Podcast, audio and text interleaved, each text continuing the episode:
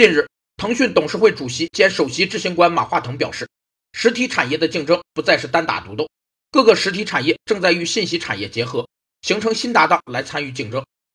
产业竞争力是指某国或某一地区的某个特定产业相对于他国或地区同一产业在生产效率、满足市场需求、持续获利等方面所体现的竞争能力。有三个产业竞争力评价的原则：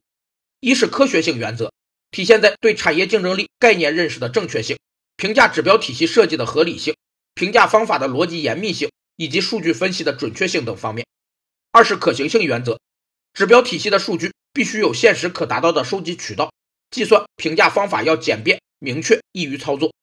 三是既要有反映当前产业竞争力状态的静态指标，也要有能反映产业竞争力变化趋势的动态指标。马化腾还表示，过去一年全球经济和产业发展的阻力增加，但也激发了中国经济的韧性和数字产业的潜力。